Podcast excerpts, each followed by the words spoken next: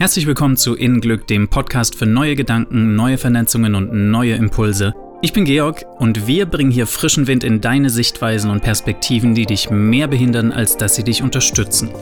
Wir alle haben Überzeugungen, Glaubenssätze und Verhaltensmuster, die uns einengen, statt uns unser Leben frei, liebevoll und selbstverwirklichend zu leben.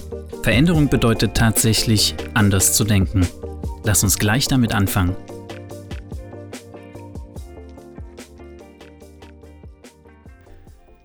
Manchmal sagt ein Bild mehr als tausend Worte und ein Gedicht mehr als ein Podcast.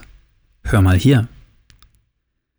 Da draußen, jenseits der Vorstellungen von falsch und richtig, gibt es eine Welt.